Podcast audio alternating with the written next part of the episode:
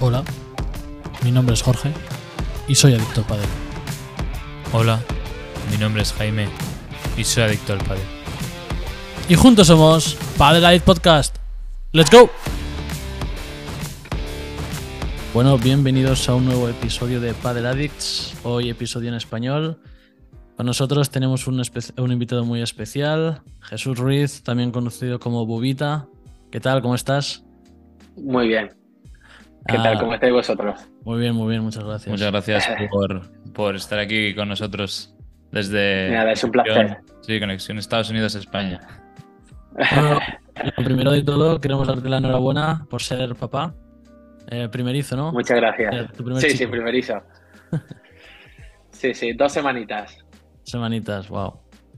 Bueno, eh, lo primero de todo, pues pregunta introductoria. ¿Qué tal? ¿Cómo fueron tus inicios en el pádel? ¿Cómo empe- empezaste directamente con el pádel o empezaste con tenis y luego cambiaste a pádel? Pues yo de pequeño jugaba a vóley porque era el, el deporte que practicaba mi mamá de pequeña y demás y siempre ha sido un deporte que más era como, bueno, todo el mundo jugaba fútbol y, y era, necesitaba y me gustaba un, un deporte que fuese parecido en forma de equipo y demás. Y como yo siempre he sido muy para mi madre, para el lado de la mamá, eh, empecé a jugar a vóley, empezó a darse bien el vóley y a los 16 o así empecé a, a jugar a pádel. Y la verdad que, que fue un cambio fácil en el sentido porque son acciones muy parecidas a desplazamientos y todo y la verdad que, que fue bastante bastante fácil el Claro. cambiarme del vóley al, al palé. Claro, el toque de así de la mano un poco. Claro, porque los futbolistas que vienen del fútbol es más con el pie tal. Aquí del vóley o del tenis es Sí. más como eh, pie, mano. La coordinación está Sí. ahí. Así que bien, bien. ¿Y te ayudó, te ayudó el con, con el remate, por ejemplo? Sí, Sí, Sí, la verdad que eso fue, eso fue lo que, lo que me hizo, por así decirlo, avanzar un poco más rápido, Sí. porque creo que es lo más complicado en este sentido de el remate, la bandeja y todo, y al final, como mi nivel iba bastante más rápido por, por tener un buen remate, por así Claro. decirlo. Eso, eso te iba a decir, porque los que no te conozcan muy bien, eh, nosotros sabemos que por arriba vas bastante bien. Además, es un golpe un poco insignia tuyo, ¿no? Yo diría. Y Sí. claro, viniendo del volei todo, todo tiene sentido. ¿Y jugabas a volei pista o volei playa? ¿O has probado volei playa? ¿Volei pista? Sí, las temporadas de verano, pero pa- más para entrenamiento que, que para competir. Ya. Pero y sigue gustándome muchísimo y sigo viendo amigos que, que han seguido jugando y demás y sigo viendo bastante volei. Genial, genial. Sí, nosotros a mí me gusta también un poco aquí en San Diego. Tenemos aquí la playa al lado. Justo eh, hay una playa al lado del campo del, Del club club de de, pádel. de pádel.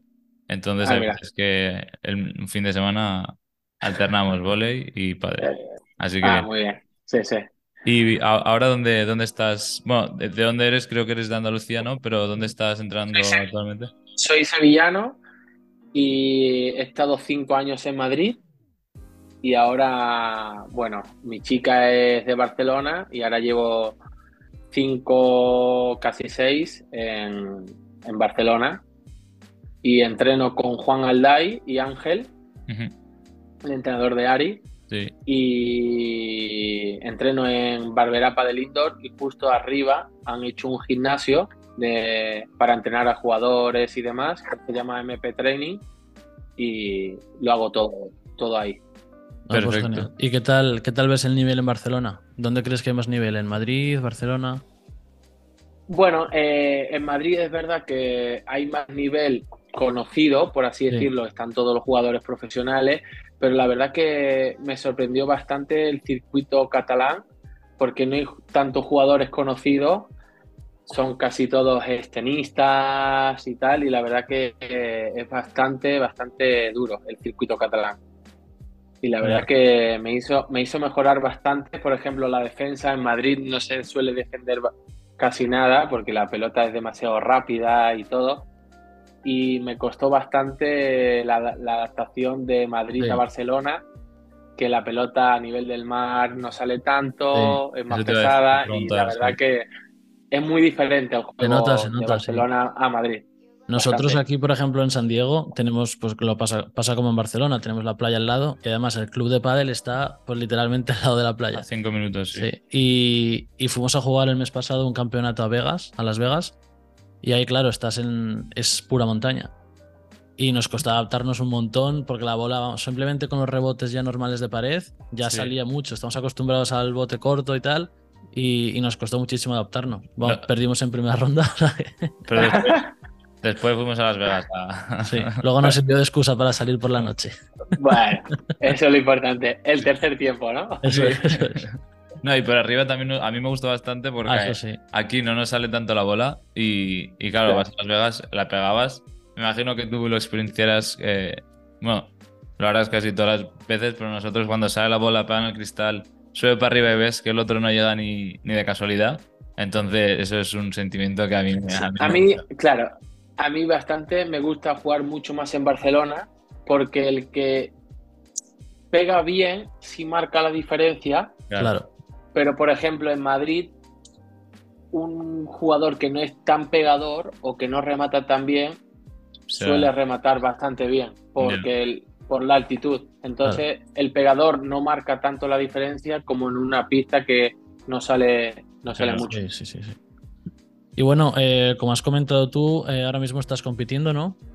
Eh, ¿Te has marcado? Sí, bueno, llevo, llevo un mes un poco de parón por, la paternidad, pero sí, bueno, antes de, ser papá, el fin de semana anterior quedamos campeones de España por, por equipos, justo cuando empezamos a hablar, y justo quedamos campeones de, España por equipos de primera categoría con el Tenis Barcelona. Y bueno, ha sido mi último torneo, por así decirlo, y ahora empiezo otra vez, estoy entrenando y, ahora empiezo otra vez a competir. Eh, circuito catalán, algún APT que juego con Cristian Gutiérrez. Eso, te iba a decir, y, sí. Y justo, bueno, torneos un poco FIP, más o menos este año va a ser, va a ser duro porque hay bastante circuitos, bastantes torneos. Sí. sí, ¿Y te has marcado algún objetivo para estos? Bueno, con, con Cristian este año hemos hablado y demás y nos queremos meter entre las 10 o las 8 mejores parejas de, APT. Es difícil, pero creemos que lo podemos hacer bien. Y bueno, ese más que todo es nuestro principal objetivo ahora. Que salga también, es verdad que Cristian empezó el año con una lesión en el gemelo, Sudáfrica no pudimos ir, Sevilla él volvía y no estaba del todo 100% recuperado y en el primer partido se, se jodió de nuevo el gemelo y Francia no pudimos ir por, porque estaba, estaba jodido, y, igual como Argentina. Ahora ha empezado a entrenar ya, lleva dos semanas entrenando y la verdad que, bueno, poco a poco. Bien. Bien, Por lo menos podréis volver pronto a los, a los campos ahí a darle. Sí. Y por ejemplo, ahora te estás centrando más en, en eh, APT, que es lo A1 Paddle, ¿no se llama ahora o aún? Sí, A1 Paddle. ¿Estás centrando más en ese circuito ahora? Más que, por ejemplo, el FIP o o el del Tour o, claro, es que Sí, no, tenía no tenía una no me decanté por ningún circuito, justo me vino la oportunidad que Cristian me, me llamó para, para jugar este circuito. Y bueno, me decidí a jugar con él. También me va a servir de bastante experiencia, que él justo ha sido campeón del mundo, número uno, y la verdad que creo que va a ser un aprendizaje bastante bueno para mi carrera. Y bueno, tampoco estoy cerrado a otras competiciones. No tengo contrato con, bueno, con World Power Tour sí, pero como ahora está todo el tema este de con el FIB y demás, está un poco en stand-by, así que bien, bien. A ver qué pasa con el padre. Creo que One Paddle, eh, creo que no, no, sé si va a venir, tiene un par de pruebas aquí en Estados Unidos. O... Pues a agosto del, corrígeme si puede ser, del 6 al 13 de agosto, creo, que se hace un torneo ahí en Nueva York. Sí. Nueva York, sí. Porque estuvimos hablando sí, con, que... con, Peter Alonso y nos comentó que igual si conseguía Wildcard, pues que igual se planteaba jugarlo también y tal. O sea que, que bueno, pero también nosotros, pues este podcast que está enfocado un poco al pádel aquí en Estados Unidos y, y, tal, pues también viene, viene genial que traigan torneos así. Sí, porque el año pasado sí que vino eh, a Miami, que era el primer campeonato de la temporada de World Padel Tour, y este año digo, bueno, el Miami yo creo que fue bastante bien, tal, igual ponían otro, pero este año no, o, o del FIP, por ejemplo, alguno de Premier Padel. Pero no. Así que por lo menos, por lo menos el One Paddle sí que viene y, y pueden traer así pues, el paddle profesional para que la gente lo vea y, y vea cómo es, cómo es de verdad el paddle, el paddle bueno. Sí, sí, que es verdad que Fabrice Pastor, que es el dueño o el sí, el dueño de, de One Paddle, eh, justo ha asociado con los New York Yankees. Sí. De, de béisbol de ahí de New York. Sí, Por eso Entonces que... creo que es un buen referente en el deporte estadounidense. No, sí, sí, desde y, luego.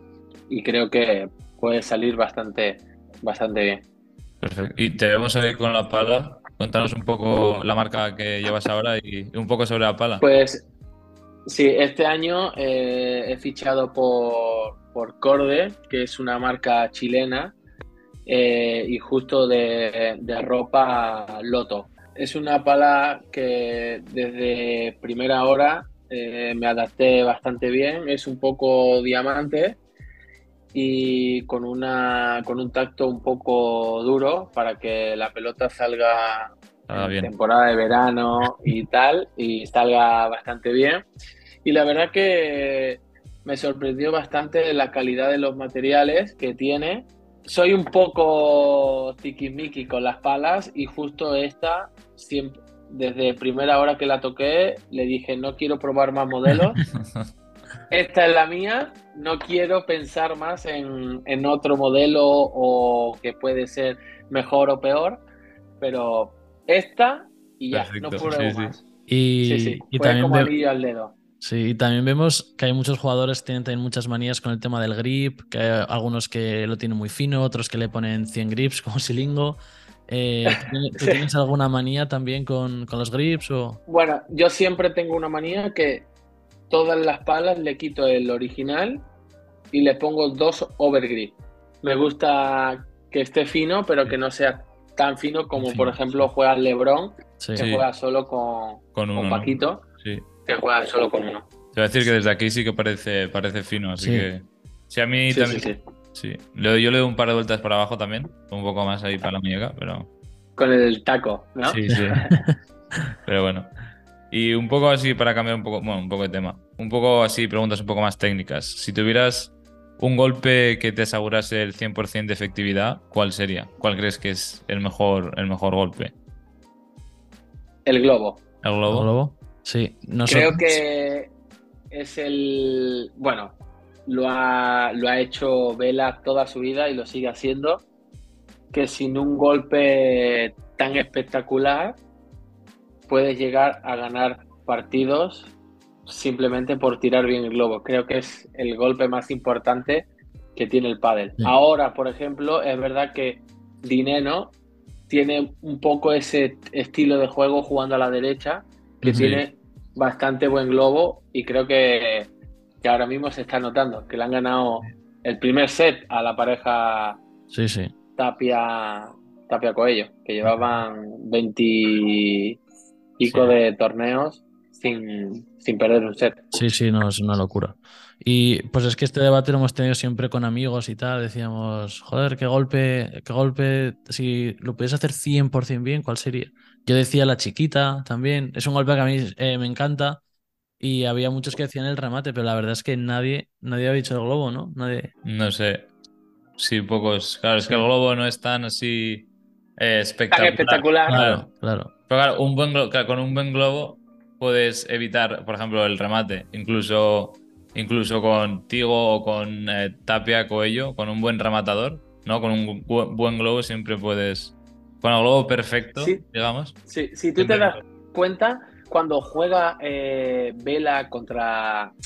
Ahora no porque esta pareja es nueva, pero siempre que ha jugado Vela contra Galán Lebrón, siempre el globo, Vela no tenía miedo a tirarle el globo a Lebrón.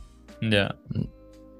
Entonces, ¿por qué? Porque se lo tira bien. Claro. Sí. Claro. no le pega tanto. Obviamente, si vas a, a Valladolid, a Madrid o demás, que la pelota sale muchísimo, sí que le puede pegar desde todos lados.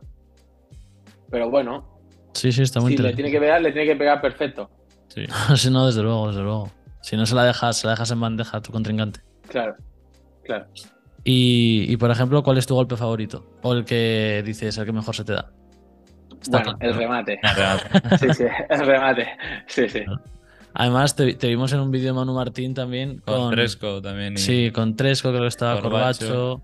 y Abel. Sí, eh, Manu, el último año de, de- que viví en Madrid, fue mi entrenador y la verdad que es un tío excelente, excelente. Es un sabe de pádel muchísimo, es un trabajador nato eh, y la verdad que, bueno, antes era mi entrenador, pero lo considero más amigo que, que entrenador. Y la verdad Sí, sí. que es un 10.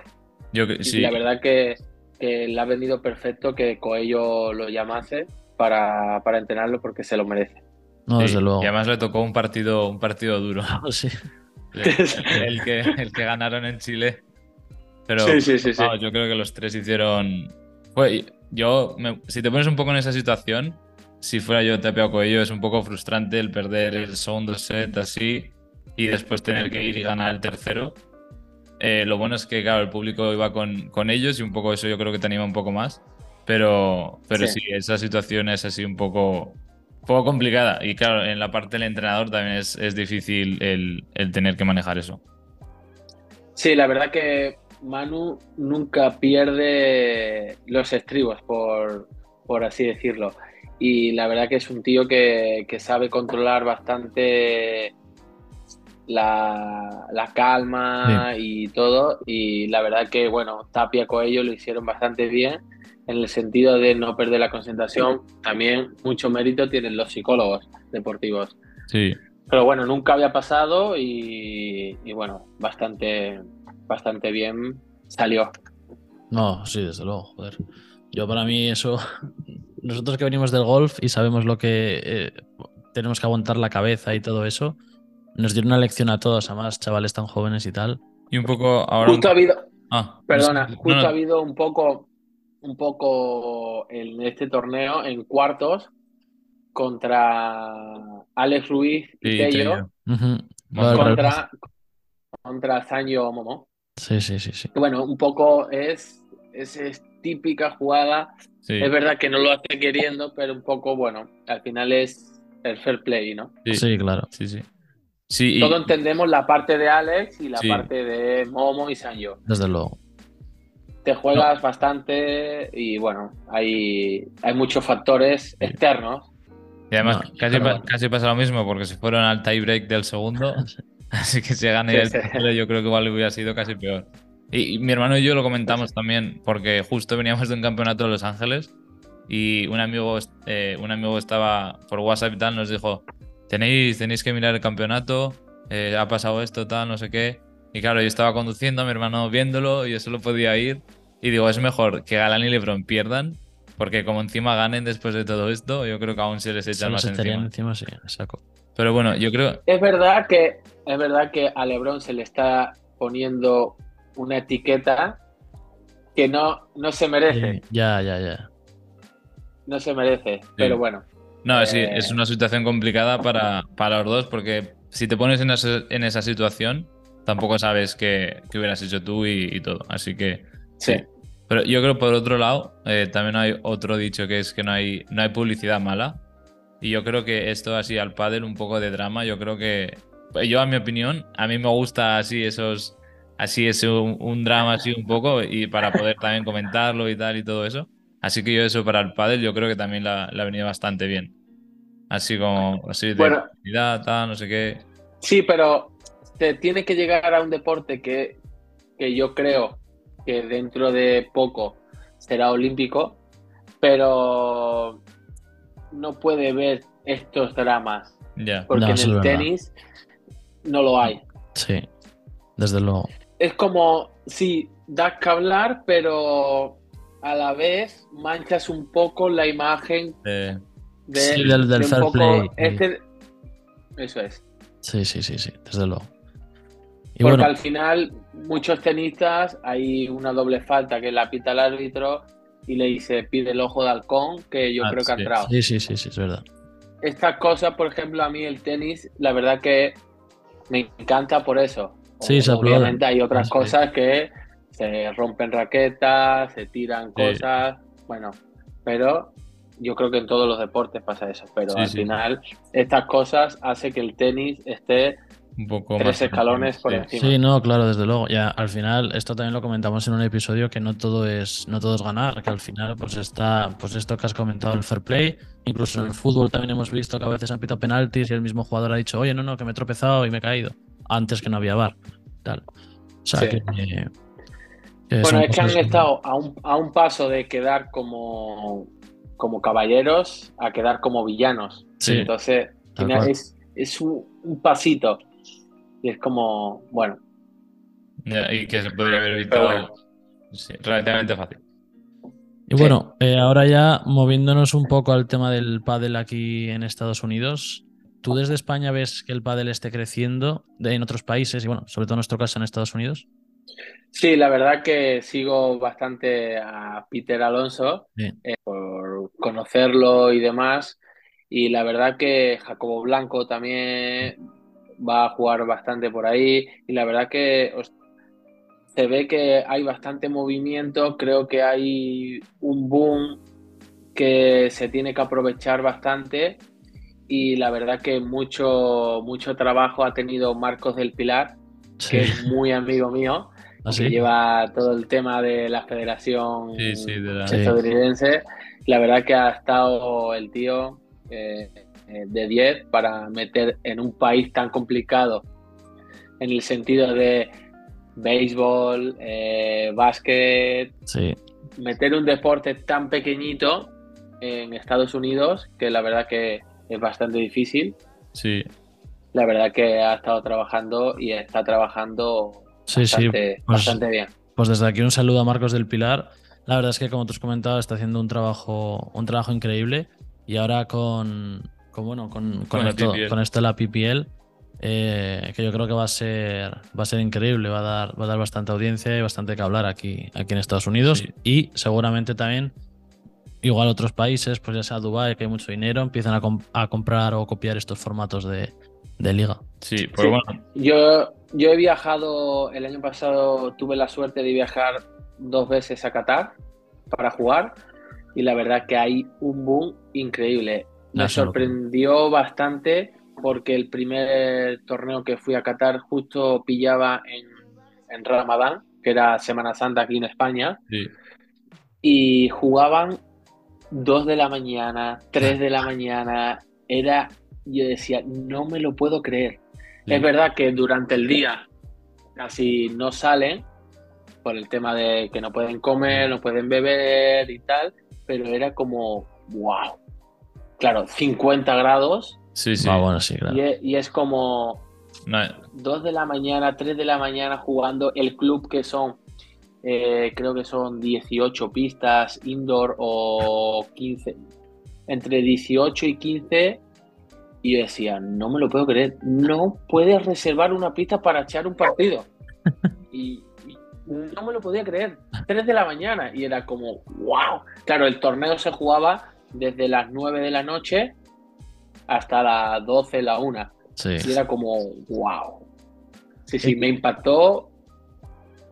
¿Y tú jugar a esas horas te, te costaba o no? Porque no- me imagino que estabas acostumbrado a jugar a un poco más, eh, más pronto o algo.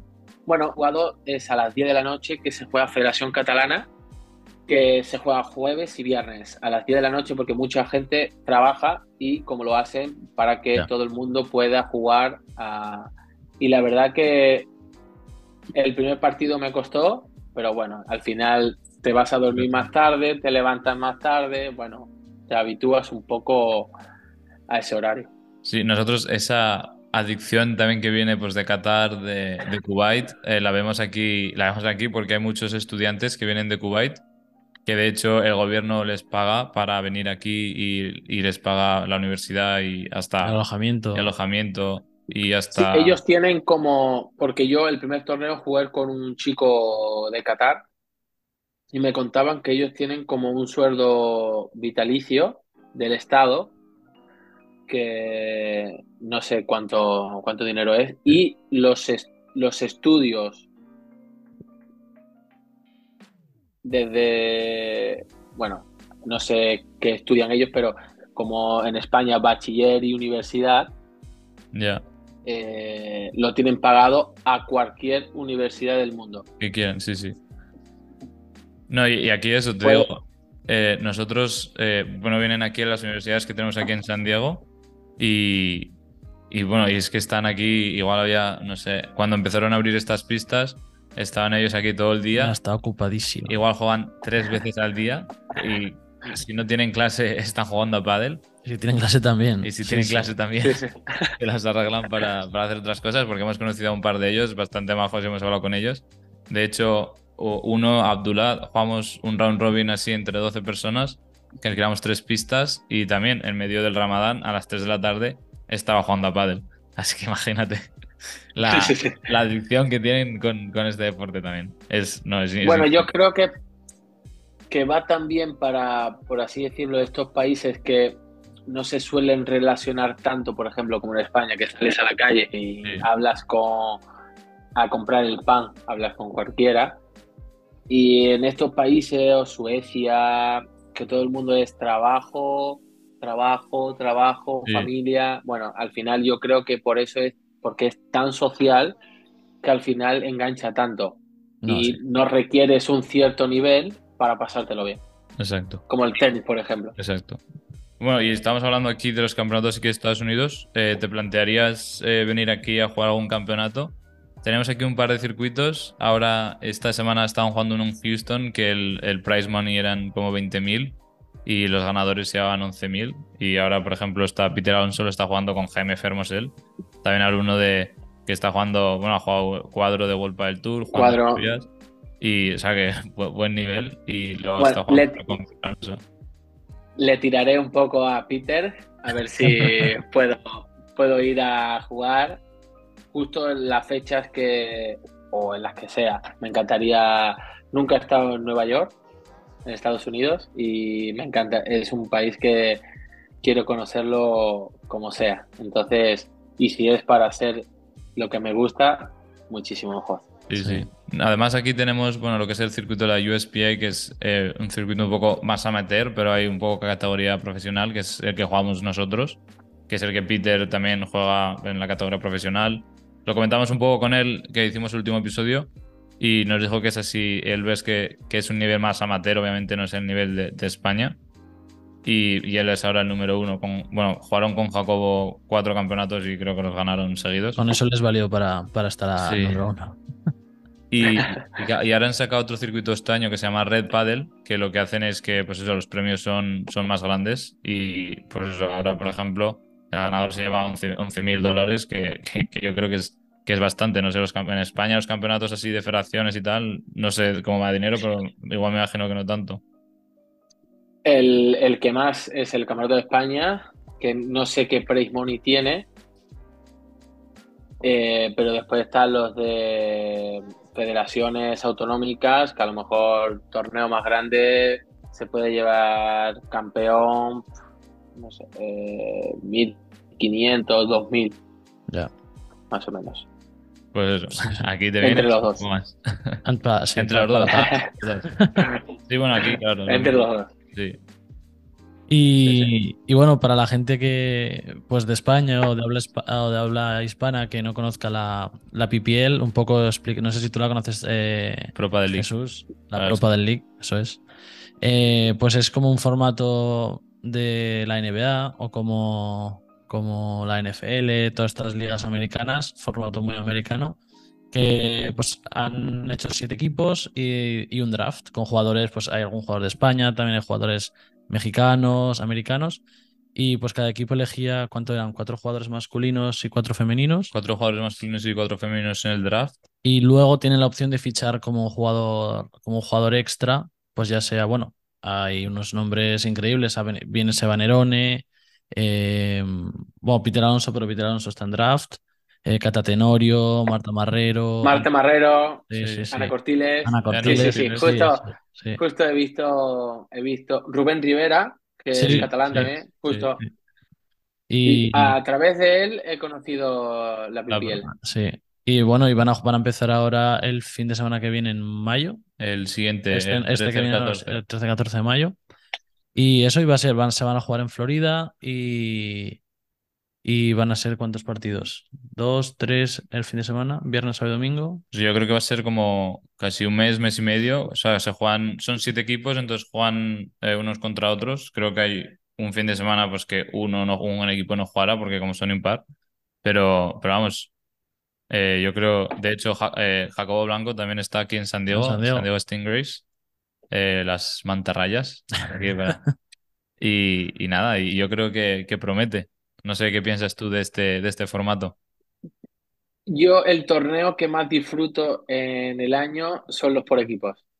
Sí, Creo que es un formato que la verdad convives con amigos que durante el año son rivales y la verdad que eso hace un ambiente súper súper guay y creo que le da al pádel bastante bastante movimiento. Sí, Además, yo creo al, al ser un formato así diferente a, a lo que es, bueno, un poco, el- bueno, el campea- los campeonatos por equipos o lo que sea, eh, con draft y todo eso, yo creo que, ya lo hemos comentado, es para el público americano yo creo que está bastante bien, porque con el draft y con todo eso, con los equipos que son, pues eso, como la, como la NBA o que es- los dueños son, son dueños del equipo y, y es diferente, yo creo que va a estar bastante bien. Además, yo creo, tengo la sensación de que va a haber más, más equipos probablemente el año que viene, porque aquí mucho inversor, yo creo, con mucho Sí. dinero americano, a nada que, que vea, yo creo que comprará más equipos y seguramente yo creo que crezca en los próximos años.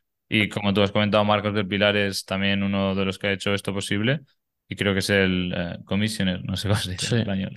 comis- El comis- comisario, no, comis- no sé. Bueno, de los fundadores. Sí. Cofundador, ¿no? Eso, Por así sí. decirlo.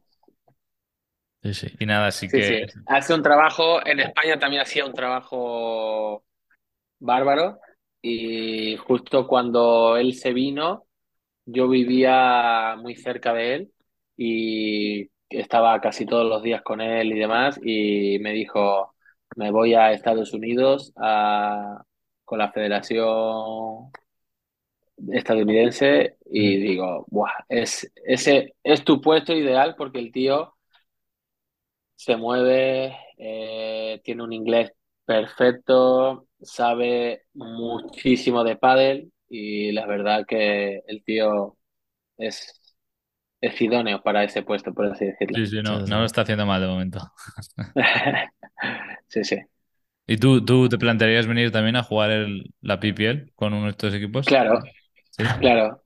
Vamos. Sería, sería un Vamos. placer. Sí, ya haremos, vamos a hacer promoción. Si, sí. si alguno de los dueños nos está oyendo, aquí está, aquí está Bubita. Vamos. El mejor remate de Estados Unidos va a ser. Y O sea, que ya sea para el Espero, draft espero poder o- ir pronto. Sí, Y nada, un poco ya para terminar, la última pregunta creo que lo has mencionado antes un poco, pero ¿tú crees que el, que el pádel va a ser olímpico dentro de poco? Yo creo que sí. Justo se está, se están metiendo en un continente que, o en un país eh, que es súper amplio y creo que es súper interesante hacerlo en Estados Unidos porque tiene unas salidas para todo tipo de, de personas y, y creo que la verdad que este es el punto extra que le falta al pádel que se meta en Estados Unidos. Ya no te hablo de países asiáticos también, pero creo que Estados Unidos es el plus que, que le falta para, para que el pádel sea olímpico. Sí, sí. Nosotros yo creo que creemos lo mismo. Sí. Y aún no hemos traído a nadie que diga que no va a ser olímpico, así que estamos en busca de esa persona. ojalá, ojalá en las próximas y si no, si no las siguientes, sí, sí, desde luego. Bueno, Sí, eh, ojalá, ojalá. Jesús, pues muchísimas gracias por, A por estar vosotros, aquí con nosotros. Un- fue un placer. Igualmente, igualmente. Muchas gracias por pasar este rato con nosotros